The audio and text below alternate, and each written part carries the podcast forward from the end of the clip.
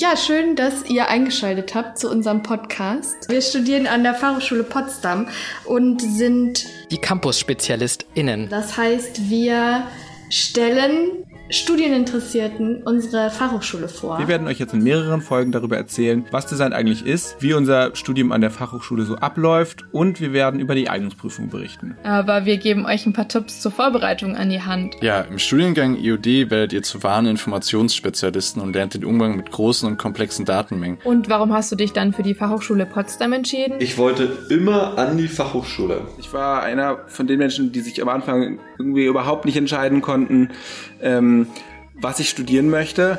Ähm, mich hat irgendwie alles interessiert, aber ich hatte auch total Schiss, das Falsche anzufangen. Wir analysieren und konzipieren kulturelle Institutionen und die Prozesse, die ihnen zugrunde liegen. Also jedenfalls ist das Casino der Ort für Partys und Tischkicker und Billard und natürlich ziemlich guten Kaffee.